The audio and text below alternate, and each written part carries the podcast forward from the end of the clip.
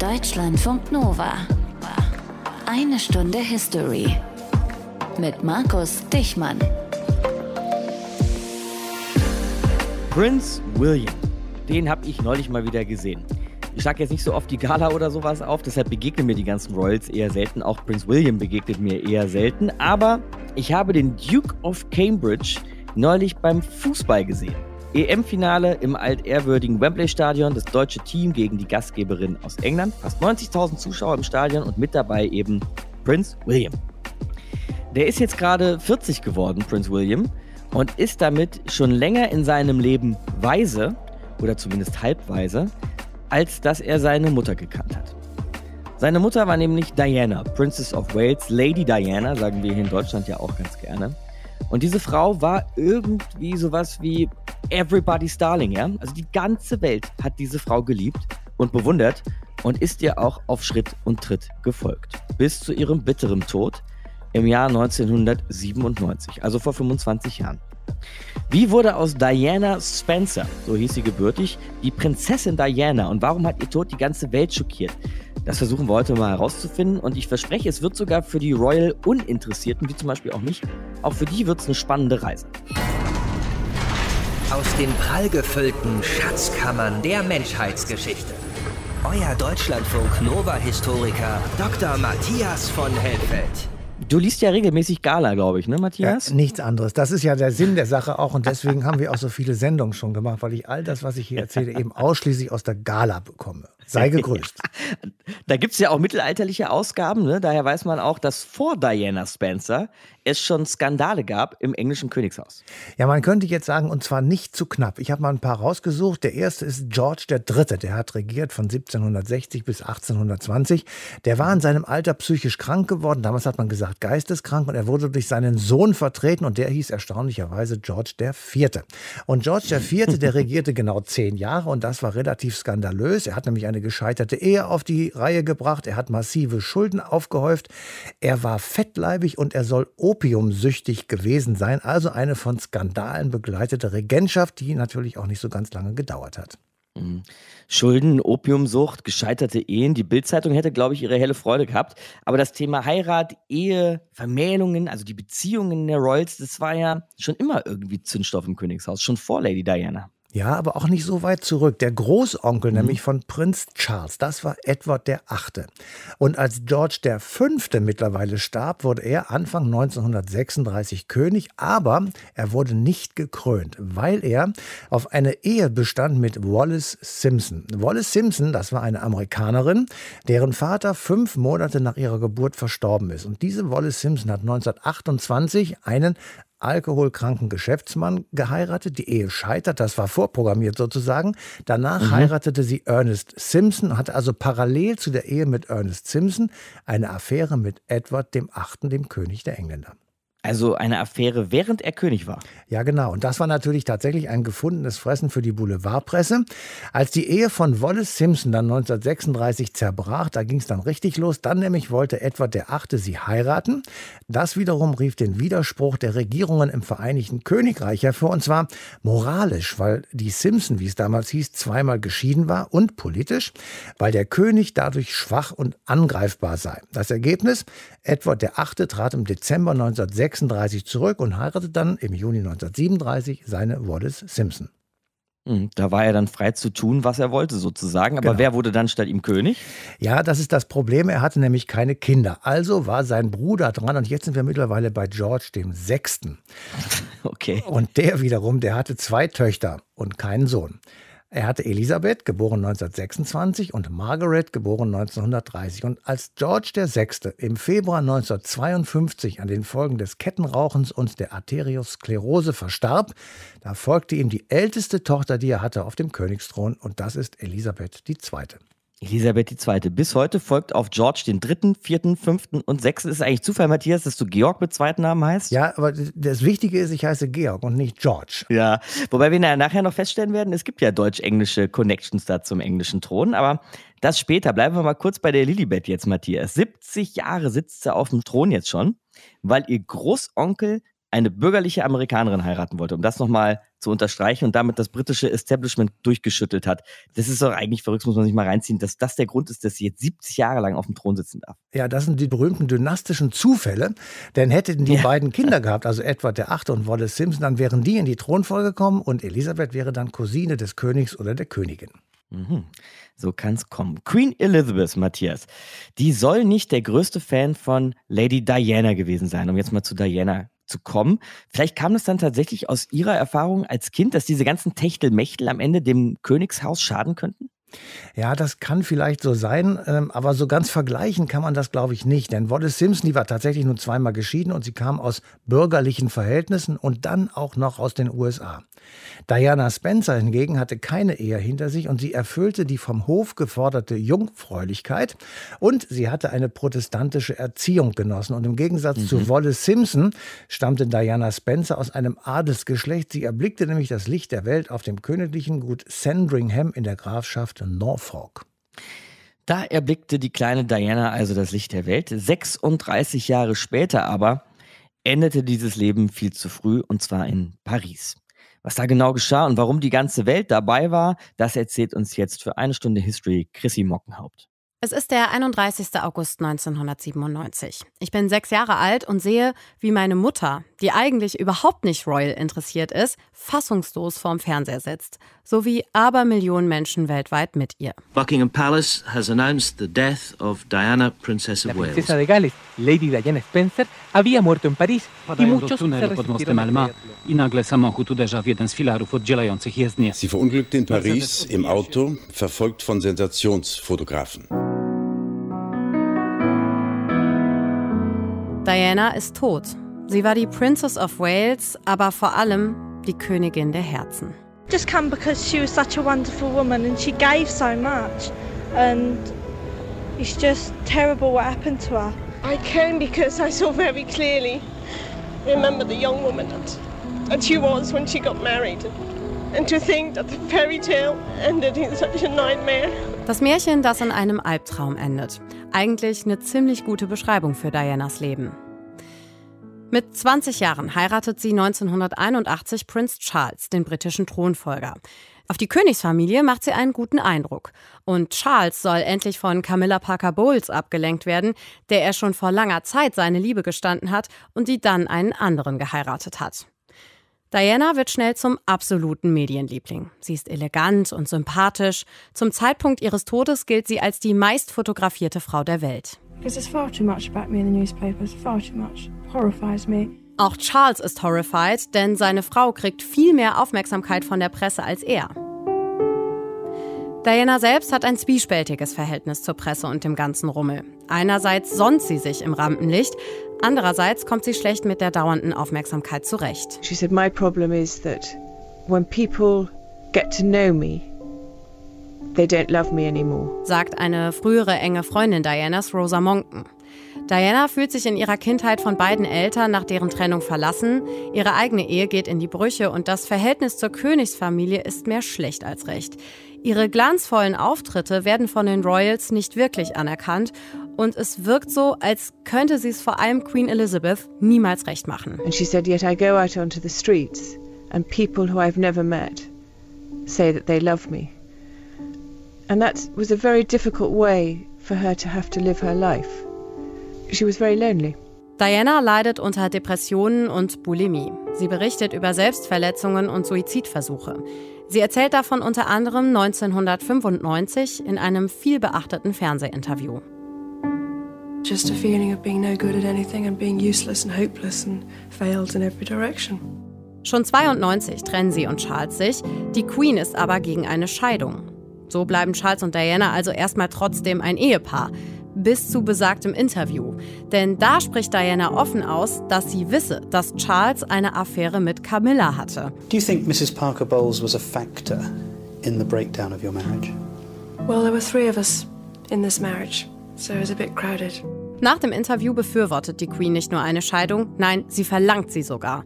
Im August 96, neun Monate nach dem Interview, sind Diana und Charles geschieden. Ein Medienstar bleibt Diana trotzdem. Die Paparazzi folgen ihr weiterhin auf Schritt und Tritt. So auch am Tag ihres Todes. Kurz nach Mitternacht am 31. August 97 fährt sie mit ihrem neuen Lebensgefährten Dodi Al-Fayed vom Hotel Ritz in Richtung seiner Wohnung. Der Wagen fährt in einem Tunnel gegen einen Pfeiler. Die Polizei schätzt die Geschwindigkeit des Autos auf 100 bis 150 km/h, viel zu viel also. Al-Fayed und der Fahrer sind sofort tot. Diana stirbt wenige Stunden später an schweren inneren Verletzungen. Zunächst wird die Boulevardpresse verantwortlich gemacht, denn mehrere Paparazzi hatten den Wagen verfolgt. Später kommt raus, dass der Fahrer 1,8 Promille Alkohol und zusätzlich ein Antidepressivum im Blut hatte. Die Trauer ist riesig. Weltweit legen Diana-Fans Blumen nieder. Angeblich verfolgen 2,5 Milliarden Menschen, das sind etwa 43 Prozent der damaligen Weltbevölkerung, im Fernsehen die Trauerfeier für Lady Di. Sie gilt damit bis heute als das meistgesehene Medienereignis der Welt.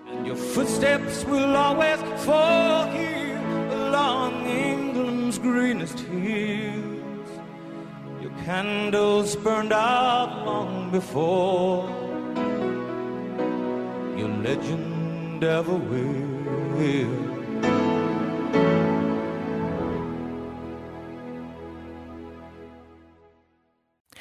Wagen wir uns dann nochmal nicht nur in die Geschichte dieser Nacht, sondern auch in die Geschichte eines ganzen Lebens, nämlich das Leben der gebürtigen Diana Spencer. Und das machen wir mit der Diana-Biografin Julie Heiland. Hallo, Frau Heiland. Hallo, ich freue mich sehr, dabei sein zu dürfen. Dankeschön. Ich muss ja gestehen, dass ich ziemlich ahnungslos bin, Frau Heiland, was Lady Di angeht. Und ich habe vorhin erst lernen dürfen, dass sie ja schon von Geburt an adelig war und nicht, wie ich immer dachte, die bürgerliche, die ins Königshaus eingeheiratet hätte. Also, wo kam sie denn genau her? Ja, also Diana kam eigentlich hat sie zunächst sogar sehr nah an der königlichen Familie gewohnt. Sie kam selber sehr, also aus einem sehr guten Hause, kann man sagen. Mhm. Ihre Kindheit ist jetzt aber nicht so schön verlaufen, wie man sich eine schöne Kindheit vorstellen würde, könnte man sagen, sondern war von Anfang an eher traurig und belastend. Was vor allem daran lag, dass man sich sehnlichst einen Stammhalter gewünscht hat, aber die Eltern hatten bereits zwei Töchter. Diana war dann nur die weitere Tochter, das heißt, sie war von Anfang an eine Enttäuschung für die Familie. Mhm. Die Mutter musste sich dann auch mehreren Fruchtbarkeitsbehandlungen beispielsweise unterziehen. Das heißt, es gab in dieser Familie sehr viel Druck, aber auch Streitereien. Ihr Vater hat auch ihre Mutter geschlagen. Das hat Diana ein paar Mal beobachten müssen. Genau, ihre Mutter hat dann eine Affäre begonnen und so kam es dann kurz darauf auch zur Scheidung. Und ihre Mutter wurde da komplett schuldig gesprochen, durfte ihre Kinder dann kaum noch sehen danach.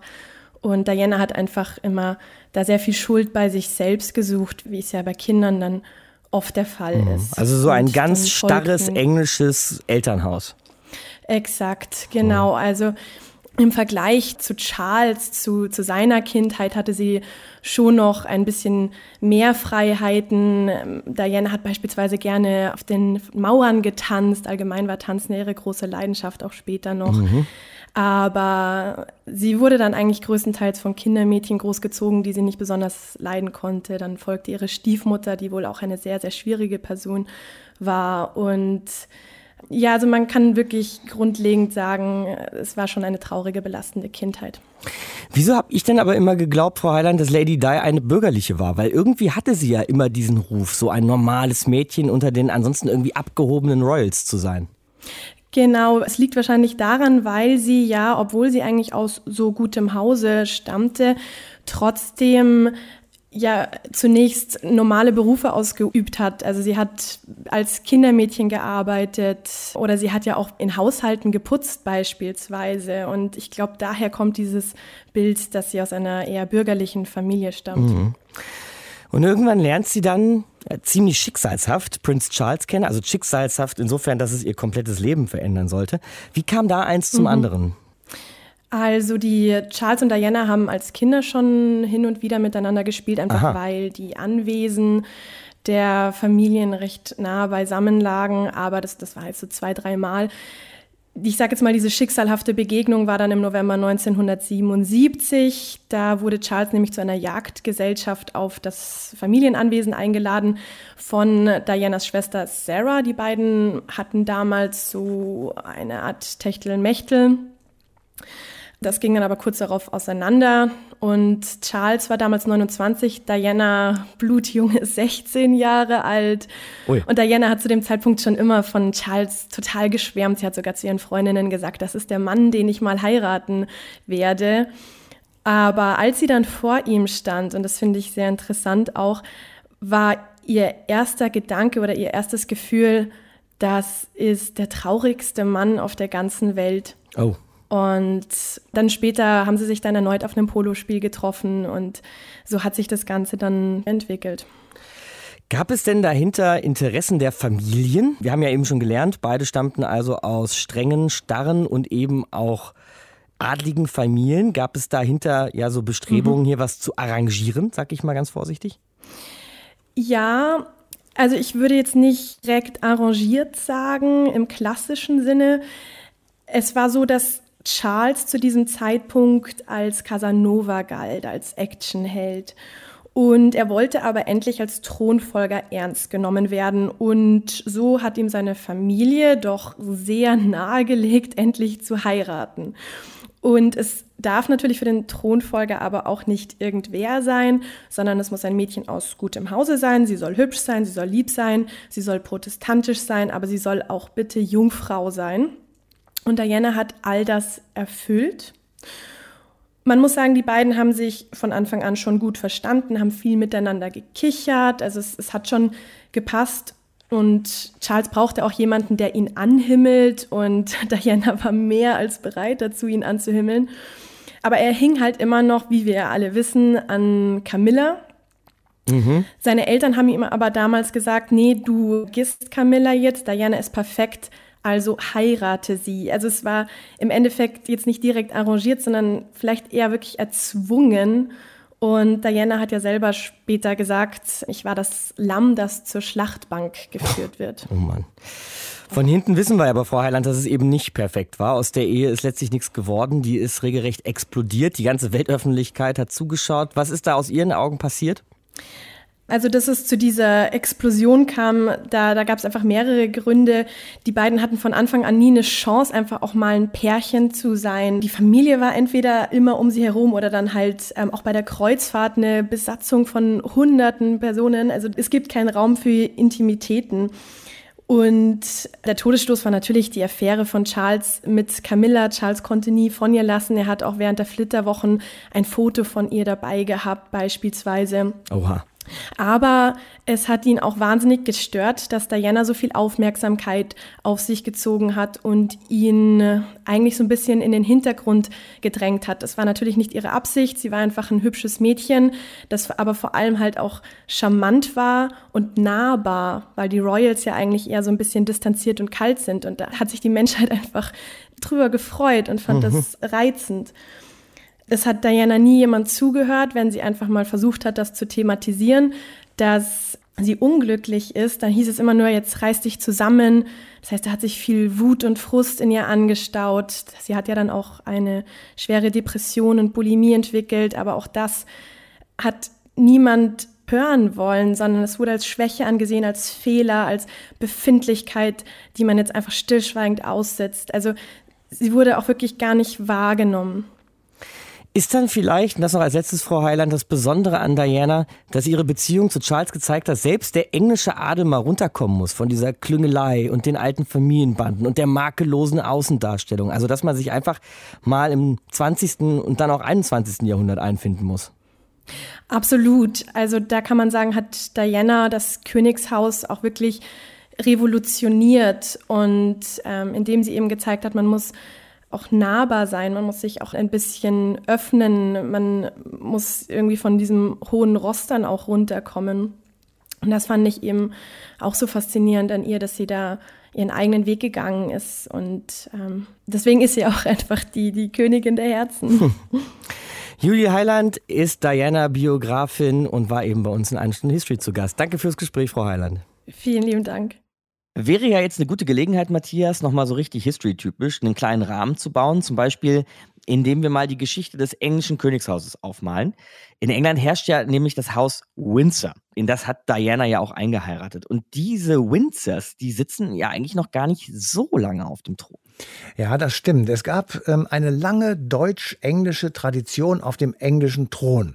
1714, jetzt sind wir wieder ganz am Anfang, wurde nämlich George I. Mhm. intronisiert und dieser George I., der gehörte dem Haus Hannover an.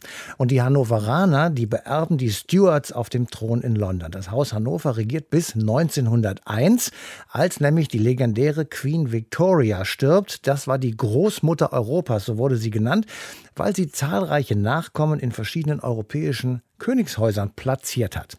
Nachfolger von Victoria wurde Edward der Siebte aus dem Hause Sachsen, Coburg und Gotha. Und das kam daher, weil Queen Victoria war verheiratet mit Albert von Sachsen, Coburg und Gotha.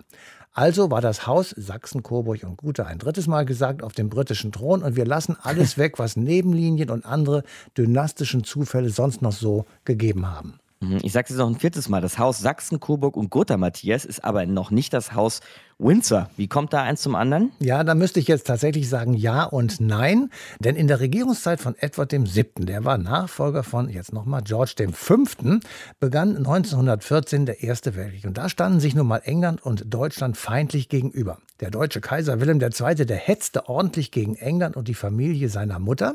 Denn sein Vater Friedrich III., der war verheiratet mit Victoria Luise. Und Victoria Luise war Tochter von Queen Victoria, der berühmten Großmutter Europas. Und damit war diese Luise eben Mutter von Wilhelm II. Und im Sommer 1917, da bombardierten die Deutschen London. Und einen Tag später änderte König George V. den Namen der Dynastie wegen des Zorns auf Deutschland, wegen dieser Bombardierung und machte aus Sachsen, Coburg und Gotha Windsor. Und zwar benannt mhm. nach dem Schloss der königlichen Familie in Windsor. Es ist das größte bewohnte Schloss der Welt, geht zurück auf Wilhelm den Eroberer im 11. Jahrhundert und eigentlich sind es die gleichen Leute, die da sitzen, allerdings mit anderem Namen. Wer jetzt übrigens noch weiß, wer da wen verheiratet und geheiratet hat, der soll mal bitte eine Mail schreiben mit einem schönen Diagramm an mail.deutschlandfunknova.de. Das würde ich mir gerne anschauen. Also wer da auch immer wen geheiratet haben mag oder auch nicht, wir haben jedenfalls gelernt, wie aus Sachsen, Coburg und Gotha dann Windsor wurde. Ein Stück deutsch-englische Geschichte, bis heute eigentlich lebende Geschichte, wenn man so möchte, im britischen Königshaus. Und ganz am Anfang habe ich ja mal die Gala erwähnt. Ne? Und ich muss fairerweise noch dazu sagen, dass sich ja nicht nur die Gala mit dem Königshaus befasst. Da geht eigentlich alles, ja, also vom fiesesten englischen Schmuddelblättchen bis hin zur Doktorarbeit ist da alles denkbar. Und beim Spiegel ist Patricia Dreier verantwortlich für die Royals. Hallo, Frau Dreier. Guten Tag. Vielleicht können Sie uns erstmal noch kurz skizzieren, wie das Königshaus so drauf war vor Diana? Also was waren so die internen Spielregeln? Wie war vielleicht auch das Verhältnis zur Bevölkerung? Wie hat man sich gezeigt und gegeben?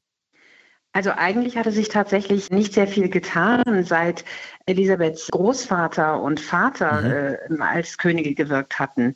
Also alles war immer noch sehr vom Zeremoniell geprägt und wirklich vom absoluten äh, Status quo, der sich wirklich durch die gesamte Gesellschaft zieht. Also man hörte damals der Generation der Upper Class und des Hochadels ja schon beim ersten Wort, das aus dem Mund kommt, an wo sie auf dem Spektrum der Gesellschaft zu verorten sind. Also mhm. diese tiefe Kluft, die da oben und wir hier unten, macht sich halt schon irgendwie auch hörbar, wie jemand spricht, wie sich jemand gibt. Also dieses starre gesellschaftliche Gefüge, das war in den 70er Jahren noch unfassbar zementiert.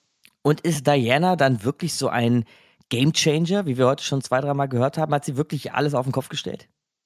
Das Spannende an Diana ist ja, dass man sie aus so vielen Perspektiven sich anschauen kann. Mhm. Also Diana war keine Revolutionärin. Diana war eine Royal und sie war, bevor sie eine Royal wurde, Sie kommt aus einer der adligsten und vornehmsten Familien des ganzen Landes. Mhm. Also dieses Klischee von Diana als schüchterne Kindergärtnerin, das ja sich ja hier auch in Deutschland bis heute so festhält, Lady Di, das stimmt halt alles. Sie war halt. Sie war eigentlich voll Establishment, ja? Absolut, absolut. Und sie war auch eine glühende Royalistin. Also sie hat ja für diesen Job, sie hat es selber immer wieder äh, betont, dass sie gearbeitet hat wie ein Büffel. Also sie hat ihre Repräsentationsaufgaben, das hat sie wirklich sehr, sehr ernst genommen. Und sie hat auch natürlich sich gewünscht, dass sich die Monarchie fortsetzt und dass ihr Sohn eines Tages König wird. Sie hat es eben nur auf eine Art getan. Und jetzt sind wir wieder bei dieser Ver verkrusteten Monarchie der 70er Jahre und beginnenden 80er Jahre, die ganz neu war. Also mhm. auf Leute zugehen und den eigenen Rang nicht als physische Barriere zu empfinden, sondern da wird in den Arm genommen und da wird Empathie gezeigt. Das war neu. Das hat es Der vorher Ton so macht die Musik. Absolut. Ja, der Ton macht die Musik, könnte man sagen, ja? Ja. Dann die andere Wahrnehmung innerhalb der Öffentlichkeit. Das war letztlich das, was sie so besonders gemacht hat. Also ich weiß gar nicht, ob zu Dianas Lebzeiten tatsächlich so ein Bewusstsein dafür da war. Oh, die ist ja ganz anders. Oh, die ist ja, hier passiert ja irgendwas innerhalb der Monarchie. Ich glaube, mhm. da war wirklich ihr Tod, dass sie plötzlich nicht mehr da war. Und dass die Monarchie jetzt wieder zurückgeworfen war für den Moment auf diese alten Repräsentanten, Queen und Duke of Edinburgh und der Charles, ich glaube, das hat da reingespielt, dass es diese Erschütterung gab nach Dianas Tod. Also diese Öffnung in die Zukunft, dieses Moderne, das war nun wieder verschwunden. Und ich glaube, mhm. deswegen gab es so eine Eruption. Man merkt erst, was man hatte, wenn es fehlt. Genau. Und das Königshaus, wie haben die jetzt so aus Ihrer Sicht damals reagiert? Häufig wird ja gesagt, zu kühl, zu bevölkerungsfremd, zu wenig empathisch. Man kann sicher sagen, dass es in dem Moment, in dem es passierte, als zu kühl wahrgenommen wurde. Ich würde in der Rückschau sagen, es war logisch und es war auch genau richtig. Also warum sollte eine Frau wie die Queen, diese Monarchin, nun plötzlich aus der Rolle fallen und mit einem Mal ihre Seele offenbaren? Das entspricht nicht ihrem Naturell und es entspricht auch nicht ihrem Verständnis dessen, was eine Monarchie ist oder was eine Monarchin sein soll. Also die einzige, die auch in großen Krisen einen kühlen Kopf bewahrt und die Übersicht und die Kontenance bewahrt. So versteht sie das. Also sie mhm. ist nicht die, ich muss jetzt mal denken, als es nach dem EM-Finale, als der William den Spielerinnen ähm, nicht nur die Medaillen umhängte, sondern sie in den Arm genommen hat und die geknuddelt hat und sich gefreut hat. Das ist ein anderer Ausdruck von Führung oder von monarchischem Wesen, aber Elisabeth entspricht das einfach nicht und so würde es sich mhm. auch nie geben. Aber wenn Sie ihn gerade ansprechen, ist William dann sozusagen das fleischgewordene Erbe von Diana? Da muss man vorsichtig sein. Ähm, okay. Weil William, ähm, es gibt gerade eine große Debatte äh, darüber in Britannien, ob William seine Mutter mundtot macht, weil er nicht erlaubt, dass dieses Interview, das sie gegeben hat, dieses berühmte Panorama-Interview, 1995 war das, dass das mhm. weiterhin ausgestrahlt wird. Es scheint ja so, dass der Journalist, der damals dieses Interview bekommen hat, Diana reingelegt hat und er hat also mit Verschwörungstheorien, er hat ja Angst gemacht, er hat gesagt, du, da ist gerade was gegen dich in Gange und so weiter. Deswegen hat er dieses Interview bekommen. Und Diana hat deswegen natürlich, die war auf Zinne und hat deswegen ziemlich heftige Dinge gesagt, hat die Eignung von Charles als künftigen König angezweifelt. Und das geht gar nicht. Mhm. Also das war wirklich für die Queen, äh, das war eine ganz große Erschütterung, weil ähm, mhm. aus den eigenen Reihen sozusagen die Eignung des Thronfolgers anzuzweifeln, das ist ja praktisch Hochverrat. Weil er sagt, das ist unter falschen Vorzeichen zustande gekommen und meine Mutter hätte bestimmte Dinge nie gesagt, wenn sie nicht manipuliert worden wäre. Insofern ist William halt, er hat viele Sachen seiner Mutter, an die er glaubt, von denen er überzeugt ist. Dieses mehr auf Tuchfühlung sein mit normalen Leuten, diese ständige Distanzierung, das ist alles nicht William. William ist jemand, der wirklich, er hat neulich irgendwie in der, in der Fußgängerzone gestanden und das Obdachlosenmagazin verteilt. Also er will mhm. ständig zeigen, ich weiß, welche Probleme euch umtreiben.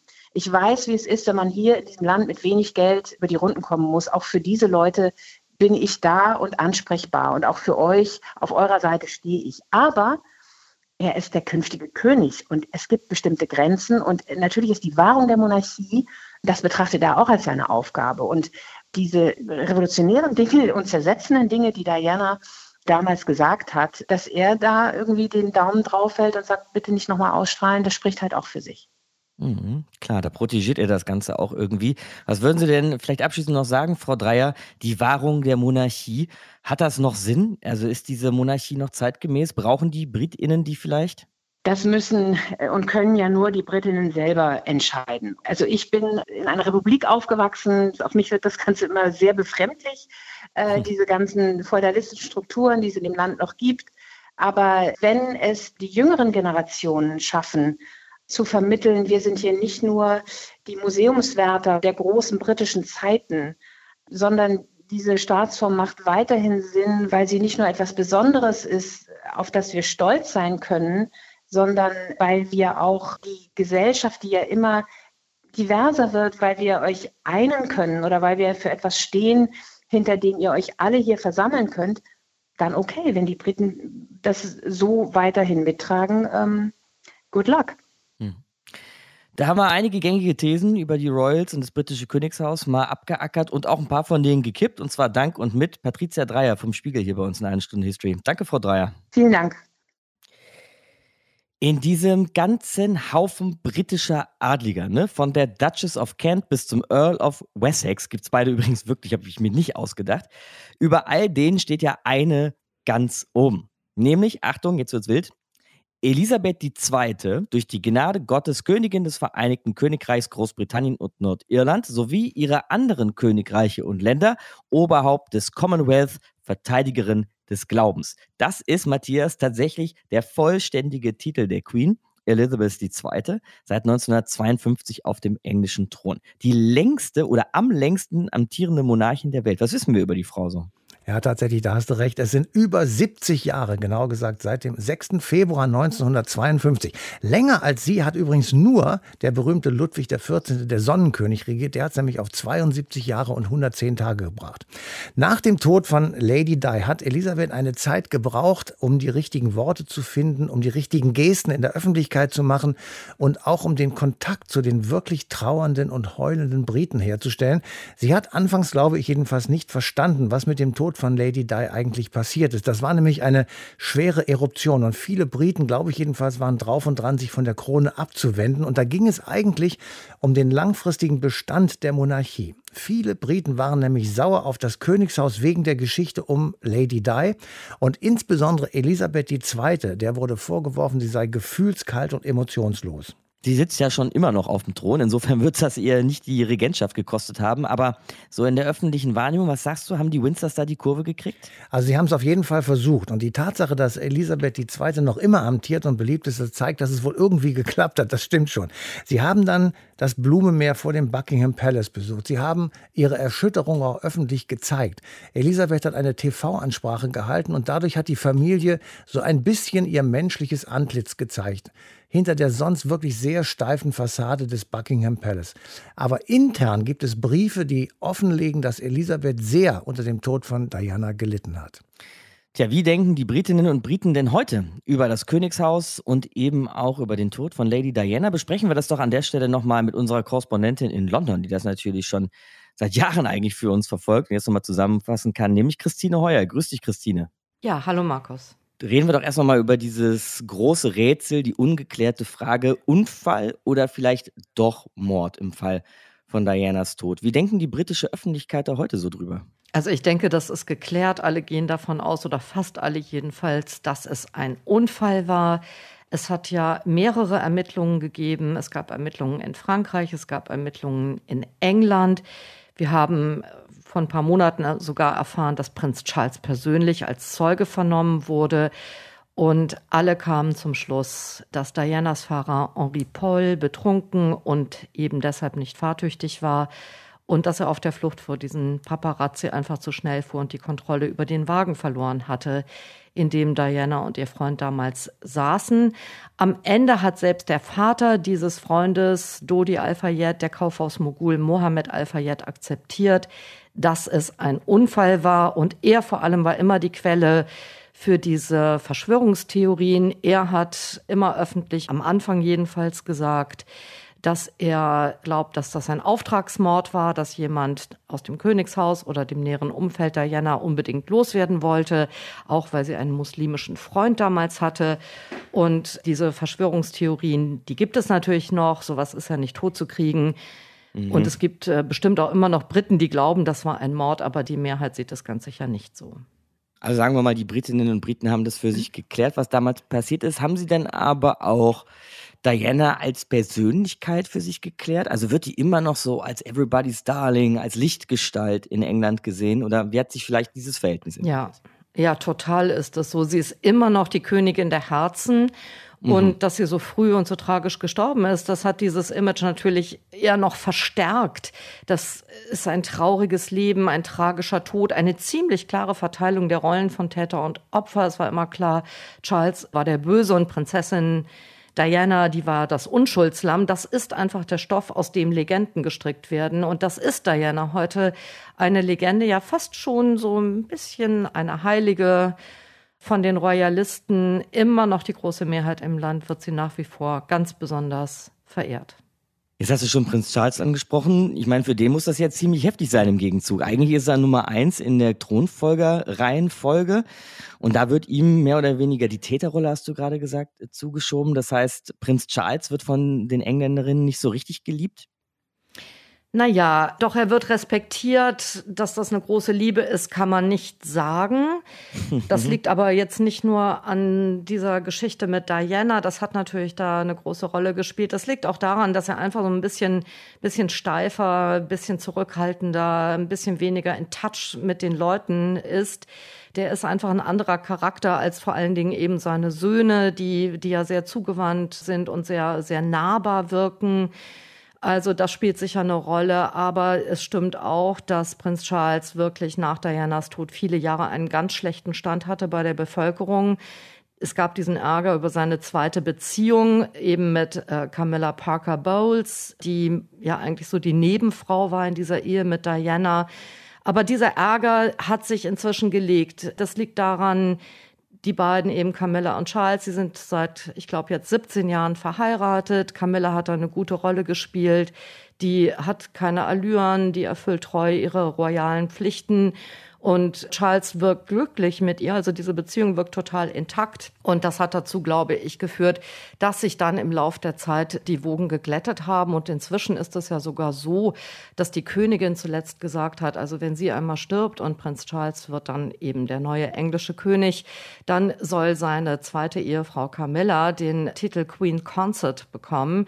Das ist mhm. wirklich eine hohe Auszeichnung. Also das ist mehr, sie ist da nicht nur so die Prinzgemahlin, sondern obwohl sie nicht die regierende Königin ist, kann sie diesen Titel Königin in ihrem Titel führen. Und das zeigt eben auch die Anerkennung durch äh, Queen Elizabeth, die hier wirklich komplett unumstritten ist. Diana hast du vorhin die Prinzessin der Herzen genannt. Sind ihre Söhne, hast du ja auch gerade schon angesprochen, William und Harry, dann die Prinzen der Herzen in Großbritannien? Ja, das ist ganz bestimmt so. Das gilt inzwischen vor allem für Prinz William, also den Thron-Thronfolger sozusagen, der dann Charles irgendwann nachfolgen wird. Viele haben zwischenzeitlich sogar gehofft, dass er der Queen irgendwann direkt nachfolgt, dass Charles also auf die Thronfolge für sich zugunsten seines Sohnes verzichtet äh, halte ich für ausgeschlossen, dass das passiert. Ein bisschen anders ist es mit Prince Harry. Dessen Image hat nach dem Maxit, also nachdem er mit seiner Frau Meghan das Königreich verlassen hat, nach mhm. Kalifornien ja. gezogen ist, massiv gelitten. Aber vorher würde ich sagen, war er eigentlich sogar noch beliebter als sein älterer Bruder, weil er jünger war als Diana starb, weil er noch lange danach mit ihrem Tod so offensichtlich für alle nicht klarkam, dass die Briten fanden, Harry, der braucht noch mal mehr Zuwendung. Vielleicht war er sogar deshalb besonders beliebt, weil er Dianas rebellischen Geist geerbt zu haben scheint. Also für Harry besonders hatten die Briten wirklich einen Softspot, aber jedenfalls in mhm. Großbritannien mhm. hat sich das nach dem Maxit schon äh, gewendet und nach seinen Interviews und diversen Enthüllungen ist die Stimmung inzwischen eher gegen ihn, muss man leider sagen. In Großbritannien, in den USA sieht das anders aus, so viel ich damit bekomme, aber in Großbritannien ist er in der Beliebtheit wirklich stark gesunken. Ich will jetzt nicht sagen, dass es kurios ist, Christine, dass die äh, Briten immer noch so ein Königshaus unterhalten, weil es hat natürlich historische Gründe, ist historisch gewachsen, ist auch alles völlig plausibel und nachvollziehbar. Trotzdem, ich sag mal so, als Kontinentaleuropäer guckt man da manchmal hin und denkt sich, haben die immer noch König oder Königin und irgendwie ist das alles ein bisschen schräg. Wie ist denn so das Verhältnis der Briten zur Monarchie seit Dianas Tod vielleicht auch? Wie hat sich das entwickelt? Wo steht es heute? Unter den Jüngeren nimmt die Zustimmung deutlich ab. Das kann man in den Umfragen sehen. Aber wenn du dir die gesamte Bevölkerung anguckst, dann ist einfach der Rückhalt für diese Monarchie immer noch immens stark.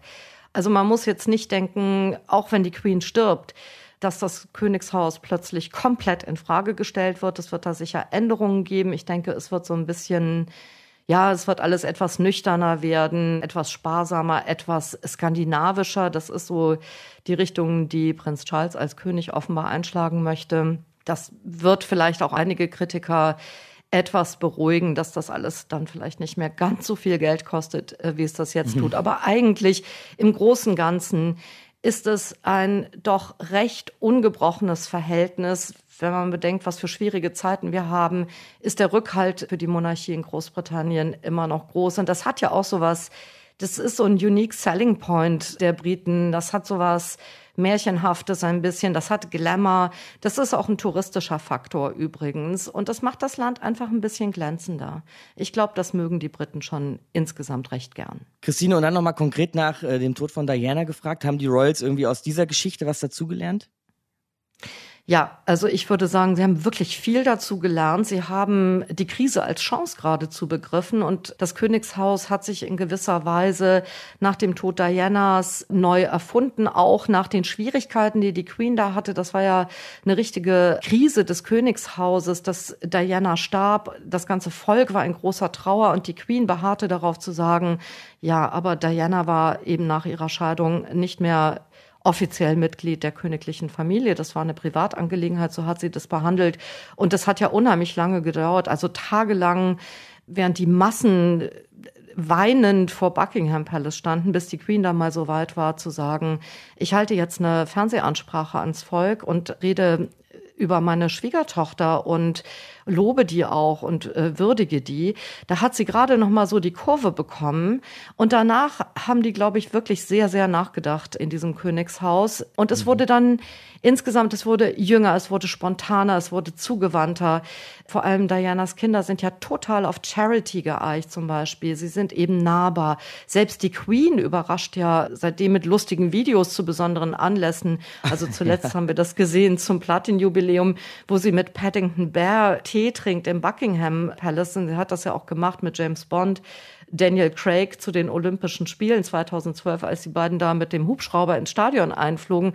Also ich glaube, da ist wirklich eine sehr geschickte und sehr erfolgreiche PR-Strategie entwickelt worden, die auch zeigte, dass das Königshaus aus dem Diana-Drama tatsächlich etwas gelernt hat und das eigentlich in, für sich selbst jedenfalls in etwas Gutes umgewandelt hat.